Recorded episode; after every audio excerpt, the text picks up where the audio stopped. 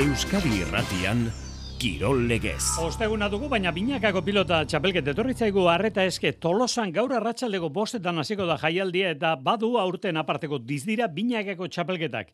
Naiz eta azken orduko utxune bat izan inguruko pilotari bat. Artola ez da izango, soilik momentu honetan beotibarko lehiatilan amairu sarrera dute. Rural Kutxak gure kirolari buruzko informazio guztia hurbiltzen dizu egunero. Rural Kutxa, beti hurbil. Eta injustu hori da, atzo iluntzetik daukagun berritasuna, hartola gabe egin beharko diola aurre gaur imazek, altuna martijaren aurkako kanporaketari urrutiko etxeak beteko du alegiararen lekua. Garaileak final aurrekotan izango dira eta galtzaileek beste aukera bat izango dute igandean Bilbon. Ba hemen Euskadiratian lau sarrera ditugu, zozketa bihar egingo dugu Bilboko jaialdirako, bilagunek bina sarrera. Aste osoan zehar, jendeak egin du pronostikoa, Artola imaz, aipatzen zuten biztan da. Bueno, Bartola dagoen lekuan orain urrutiko etxa dago, baina lehen eman dago emaitzak bere horretan utziko ditugu denak dira ontzat hartzekoak. Eta gaurtik gaurera, gaur, esan beharko dugu, berriz ere pronostiko egin nahi duenak, badu aukera 6 sortzi sortzi 666 whatsappeko zenbakia. Ziklismo proba gugaritzen hasi dira, Emirates e, turrarekin batera baitugu gaurdanik, espero dugu, aizea gutzi ezkero, Galizan o Gran Camino. Antxe agertuko da Jonas Bineko azken bi turretako garailea eta klasikoak ere gainean ditugu, larun batean onloop klasikoa jokatuko da Flandrian. Arbide zatiak eta muñoak nahasian, egun berean hasiko da Ego Euskal Herriko afizionatuen demoraldia, Zumaian. Arraunean bertan bera utzi dute datorren larun bateko traineru jeitxiera ondarribian. Itxaso zakarrak eraginda ibaira eraman dute lasterketa, baina han topo egin dute piraguiztekin. Euskadiko txapelketa erabakitzeko leia baita datorren larun batean. Beraz, momentuz behintzat ondarribian traineru jeitxierarik ez dute egingo. Eta bueno, bitxi egiten da, lehen ere esan dugu, kostako herri ez delako, baina Espainiako Federazioko erabakiz, arraun klubik onena tolosaldean. Eta saiatuko gara, noski, biharko reala, biharreal partidaren atari egitearekin batera, munduan zehar sakabanatuta ditugun entrenatzaileen gana iristen. Ze berriki badugu beste izendapen bat. Aritz López Garai, bizkaitarra. Noak txoten bizita Mauritanian. Hango gazten selekzionatzaile aukeratu dute. Aurreztu urratxe zurratx, rural kutsa aurrera gordailu berriarekin. Amabi hilabeteko EP5ko gordailu bat, aurrezteagatik sarituko zaituena, urratxe zurratx. Kontratatu rural kutsa aurrera gordailu berria martxoaren hogeita amaika baino lehen, gure bulegoetan edo ruralkutsa.comen. Rural kutsa, beti hurbil. Ongi etorri entzulo garratxaldeon, binakako pilota txapelketan gaurtik igandera arte jokatuko dira final aurrekoak finkatzeko antolatu diren playoffak edo kanporaketak. Gaur beotibarren lehen faseko irugarren eta laugarrena aurrez aurre, berez, Artola eta Imaz, Altun eta Martijaren aurka, baina Azken orduko berriak badira, atzo iluntzekoak gain justu, gaixorik da, hartola marka da, berriz ere egun handi baten bezperakoan.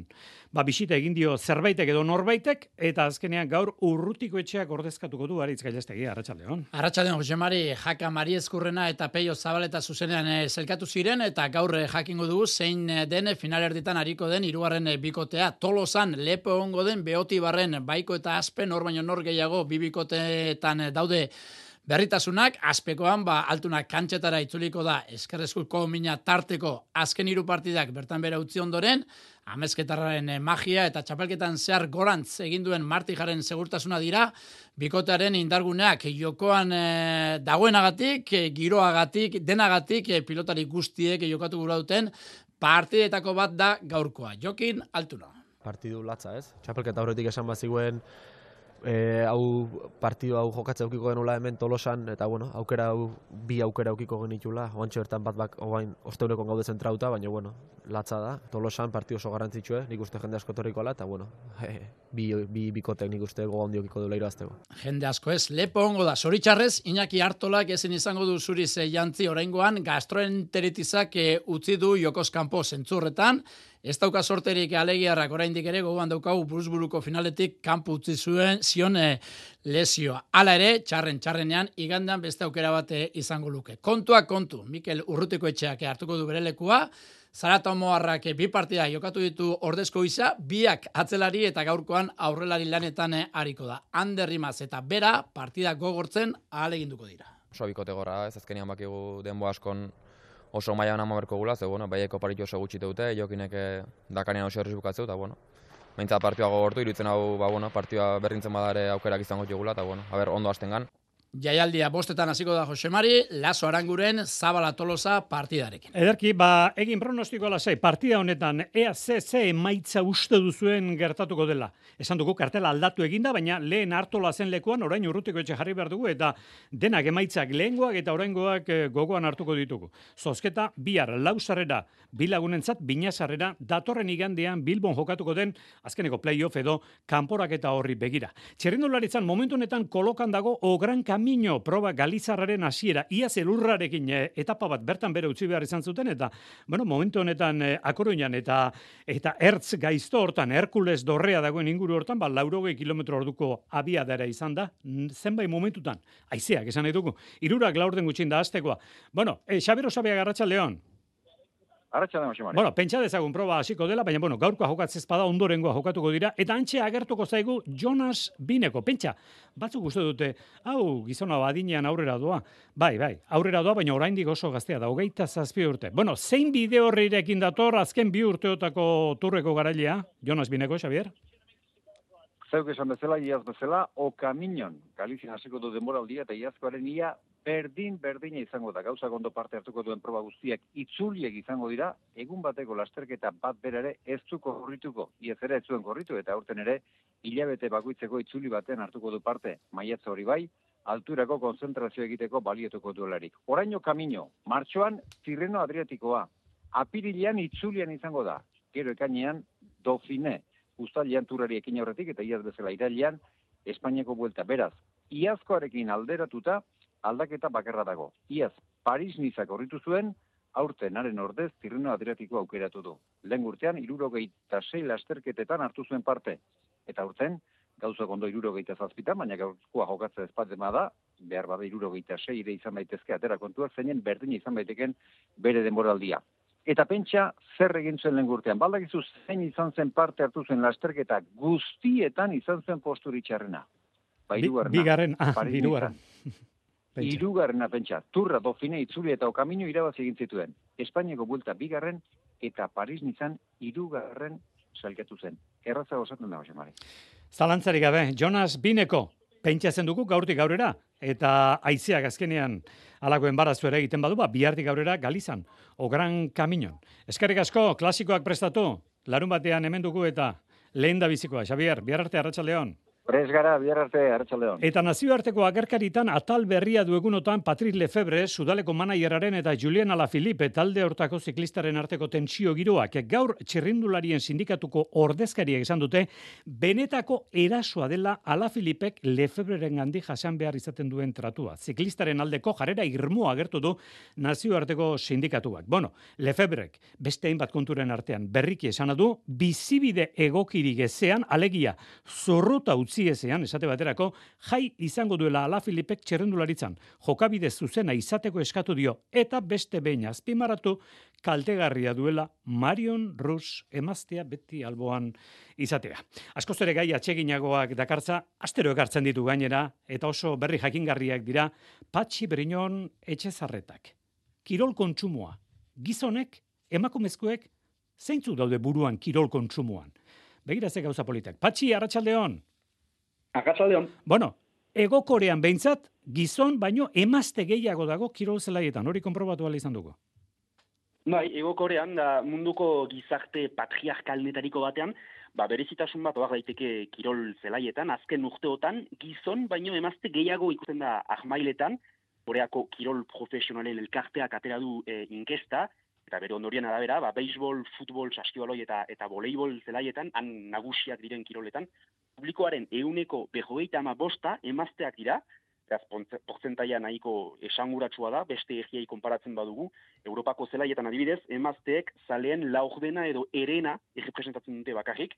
New York Timesek atera du erreportaia aste honetan, eta esplikazio batzuk ekartzen dituzte. Aipatzen duten lehen ahazoia, sekuritatea da, ego koreako zelaietan, irain gutxi entzuten da, bojoka gutxi ikusten da, eta uliganismoa eta existitzen, jendeak gutxiago edaten du eta gutxiago ejetzen, eta gainera publiko guztientzako toki berezituak eraiki dituzte zelai behietan, augentzako jolasguneak, miniak aldatzeko guneak, edo elbajituentzako zerbitzuak adibidez, beraz, oso genero orientatuak diren egokipenak dira, bai, baina haien hain patriarkala den gizarte batean, ba, balentria edera da. Bueno, egia da, e, egokorean, e, orain aparte utzita hori kontu hori, e, zale kultura bat badako, hori egia da. E, zerbait berezi ez dakit e, idoloekiko zerbait miresben bat, bueno, emazteak ere unkitzen ditu, non horrek, patxi. Bai, Jose Mari, egokorean izahak mirestuak dira eta kirolariak ez dira atletak bezala kontsideratuak, baizik eta ba, izak nazionalak bezala, kapop artisten gisara, adibide esanguratsuena Heng Min Son totenameko futbol jokalaria da, bere egian zinezko eroe bat bezala kontsideratua dena, eta han kirola segitzea denbora pasa nazionala da, Jorogoi gazen amarkadan garatu den klase ertainak pasio hori bere ganatu du eta zale kultura ahunt bulzatu du, koreajak banderolak majazteko eta kantuak botatzeko adituak bilakatu dira adibidez. Eta hogen hildoan, fenomeno berri bat sortu da, neska gazte batzuk, sare sozialetan, beren burua zelai guztietan filmatzen hasi dira, kluben mertsaindainzin departamentuak hori biziki ongi ulertu dute, eta produktu berri batzuk saltzen hasi dira publiko hori ba, ahapatzeko. Hau jere, ba, oso genero orientatuak dira, baina fenomeno horrek bederen alde positibo bat badu, neska batzuk, jen mintzon bezalako izahen zale izatetik hasiz, ba, zinezko kirol aldituak bilakatu dira, aldiz, oraindik hobetzeko aduen ahlo bat balauka egokoreak, emazteek miresten eta goresten dituzten kirolariak, kasik beti, gauhegun oraino, gizonak dira. Bueno, beraz, e, miresten dituztenak gizonak dira, baina beste lerroburu hori atseginago egintzaigu eta aurretik jarriko dugu. Publikoaren euneko berrogeita amabost, kirola kontsumitzen duen publikoaren euneko berrogeita amabost egokorean emakumezkoa da.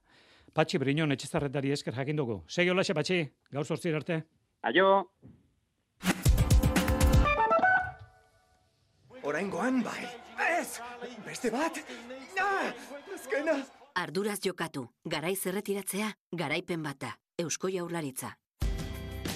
Hogeita ma bost urte azpiko gaztea zara eta finantzazio bila zure enpresa propia martxan jartzeko, edo berorren bidera garritasuna eta lehiakortasuna lortzeko? Orain, Gipuzkoako foru aldundiko ekonomia sustapeneko departamentuak eta elkarrik sinatutako hitzarmenari esker, berreun mila euro arteko mailegua lor dezakezu inbertsioetarako eta eun mila euro arteko mailegua likideziarako.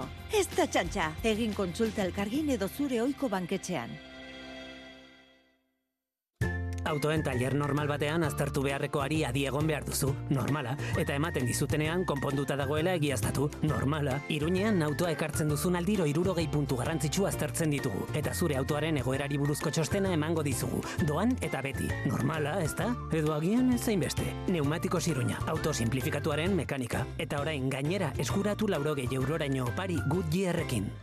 Bertako Txapela, eskolariak, bertakoak dira. Gureak, bertako bezala, igogailuen mantentzelan zerbitzua eskaintzen duen bertako enpresa. Bertako pertsonei lana eman eta bertako kauza sozialak babesten dituena. Aurrekontu eskatu eta satos bertakora. Bertako, liderrak zuri esker. Bertako Kirol legez. Euskadi Irratia. Erdi lanetan arratsalde gordu biak amairu minutu gutxi dira, beraz, 6 zortzi zortzi, 6 6 Partida hasi aurretik bidali, denak hartuko ditugu kontuan eta gaurko tolosako jaialdiko partida nagusiko emaitza behar dugu, datorren igande arratsalderako lau sarrera banatu alizateko.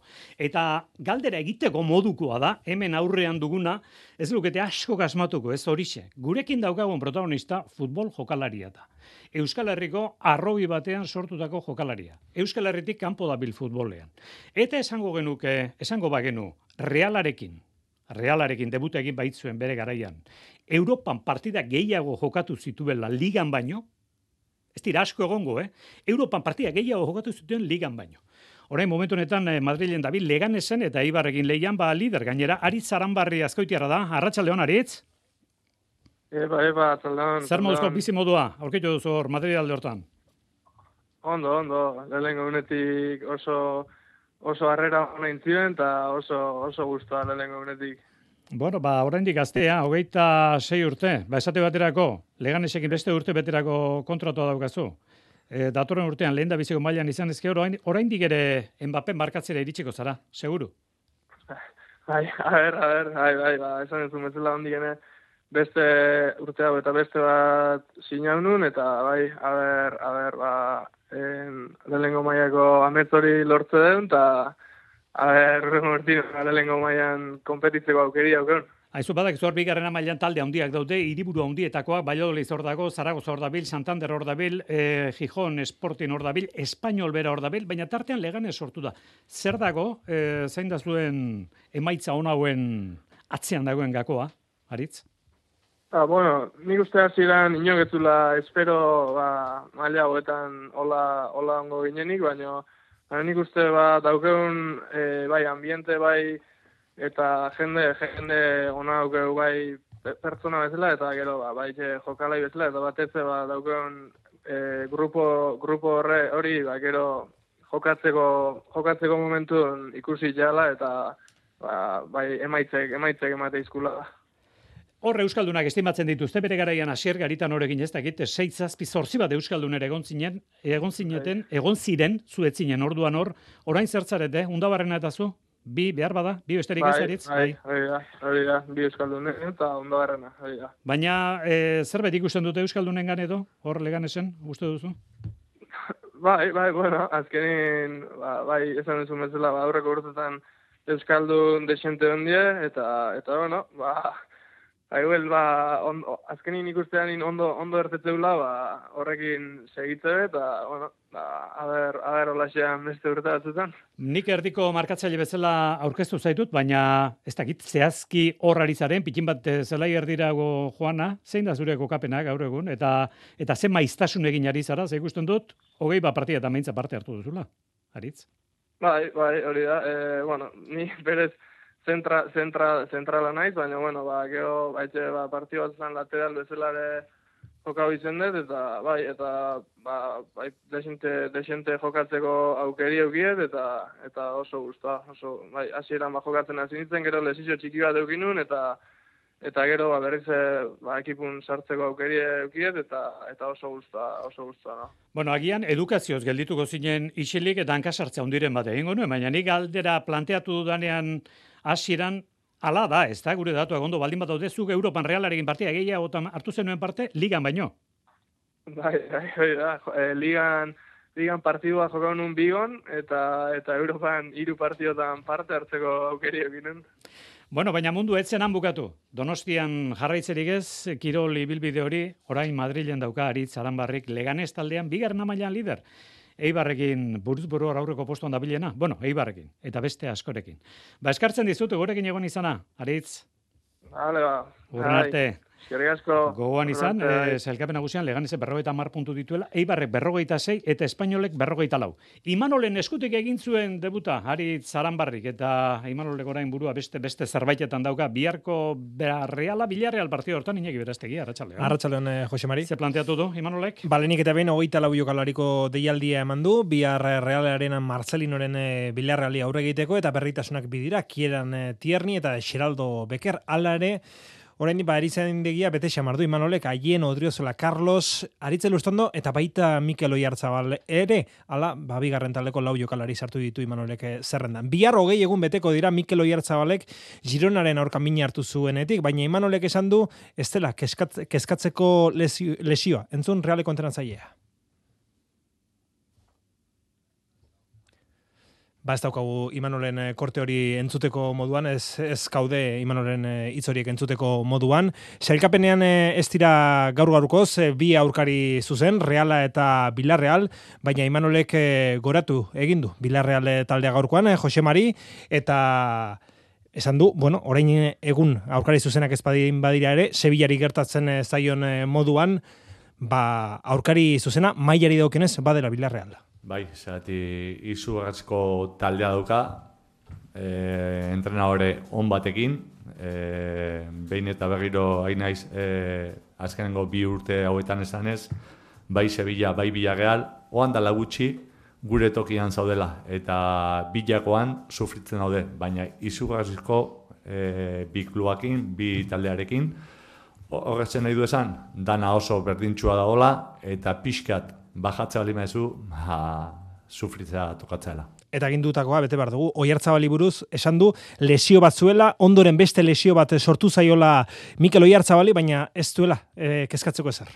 Ez, eta gainetik ba, bueno, egia da, astele hontan, ba, bueno, albiste berriak izan ditugula, baiz pare beste resonantzia bat intzun, da hasiera baten, mina toki batian e, zeukala, baina gero min hori junda gero, ba, beste lesio txiki bat e, azalduza, baita ere Gironan jokaldi berdinean egindakoa, eta hori eizaioan, ba, bueno, pixka eta e, minduta duka, bizesa da, biharko ez, Jose Mari, aste arterako agian bai, agian ez, ez du zalantza hori usatu Imanolek Mikel Oiartzabalen egoerari buruz, eta esan eh, baino ez, amaitzeko, barrealak eh, lehen itzulian, utxe eta iru, irabaziziola Bilarreali, zeramikaren estadion, gogoratu bihar neurketa, gaueko bederatzietan dela. Aste honetan, Europako futbol lehiaketak ere baditugu, gaur Conference, Europa League, eta atzo Champions, azken bi partidak, final zortziren eta Napoli, Barça, Bana, eta Portok bat eta huts menderatu zuen Arsenal.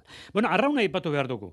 Gaur berri berriena da, momentu honetan berriena da, asteburu honetan jokatzeko atzen traineru jaitxiera ondarbian bertan bera utzi dutela, esango dizugu zergatik, baina gero era berean ustekabeko, ustekabeko galanta jaso dute Tolosan.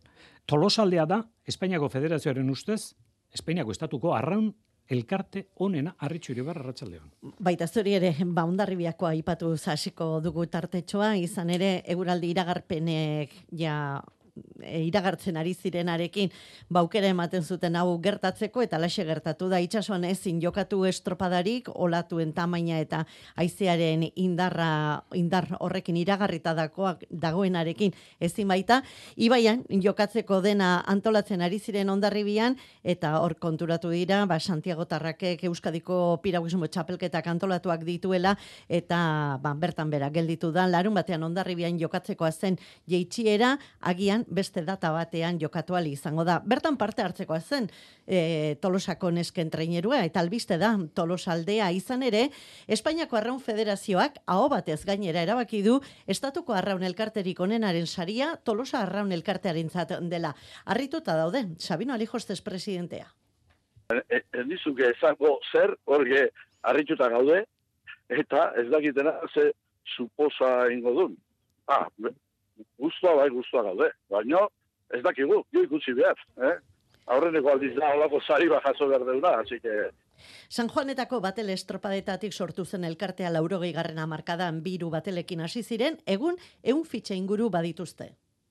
E, gutxi gora bera, e, gaztek eta trainerako eta konta dut eta hola ba, egun bat fitxa. Biltzen a ber, e, infantilak batelak, promesak batelak, juvenilak baterak, eta seniorrakin ez dugu iten batelak. Eh? Eta ja, trainera e, neskana. Baina etorkizunerako badute kezka eta zoritxerrez tolosarren arazoa bakarrik ez den burua ustea dute.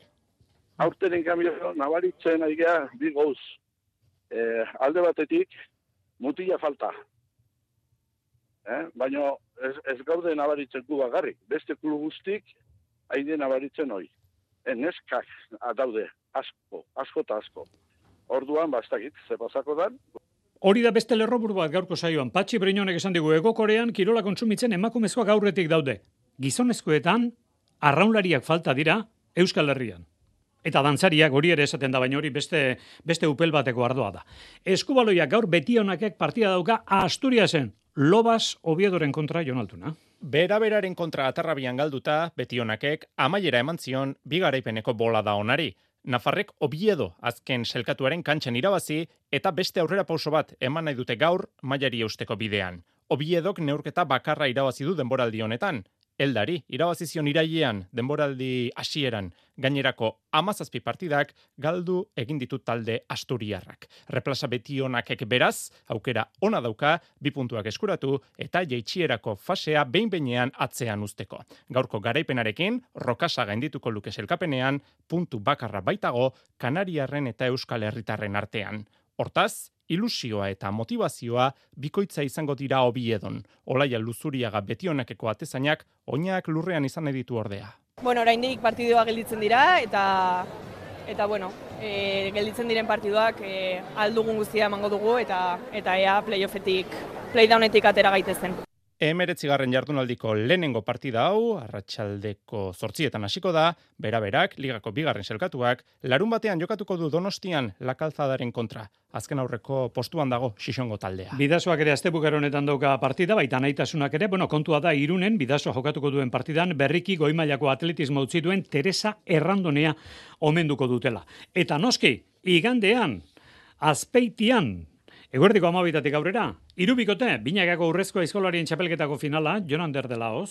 Berritasun ugari izango ditu igandean azpeitian jokatuko duten urrezko eskolaren binakako finalak. Azteko parte hartzaileen kuadroa inoiz ikusi gabeko izango da bere osotasunean. Hiru bikote lehiatuko dira izarraitzen, Otaino Larrea, Baso Zabal Biurri eta Vicente Etxebeste. Norke bere final aurreko irabazita egin dute finalerako urratsa, baina orain arteko lanek ez dute ezertarako balioko, eneko Otaino beizamarrak adirazi duenez. Ez, aurreko indago denbora ez tebez, ez da, jaskin, porque eskin, egun diferenti, plaza diferenti, egurrek diferentiek, neurrian diferenti, da eskin, bat abestekin ez dauke hor batez ikusi. Lartain urra, goen atxirugarren aizeta laugarrena eta dia zolai zola hariko dira harri jasotze txapelketan. Probak aldaketak izango ditu, eun da iruro kiloko harriarekin bi minutu terdiko txandak egingo dituzte. Amarreko koparekin berriz, minutu terdikoak. Mikel Lopetegi urra. Ni uste gauza asko aldatza ez. E, lehen bi minutu ginen, oain kopan minutu terdi, e, ritmoa desberdina da ez. Eta bai, nik uste beste txapelketa beste txapelketa badala eta eta ber, nik uste politia Zumeta, zela irugarrena eta osariko dira banakako final. Zaskibaloian argitu da, Pierri Henry jokalariak. Oraindik Baskoniako jokalaria denak? Ez, ez da Baskoniako jokalari hori zehaztu nahi izan du gaur Baskoniak. Lau urteko zigorra doping kontrol batean iruzur egiten saiatzeagatik. Baskoniak garbi izan du. Jokalariak eta guk egun ez dugu loturarik. Iluntzeko kiroltartean, zortzeko egutxe aldera, berriz hemen izango gara, gero arte.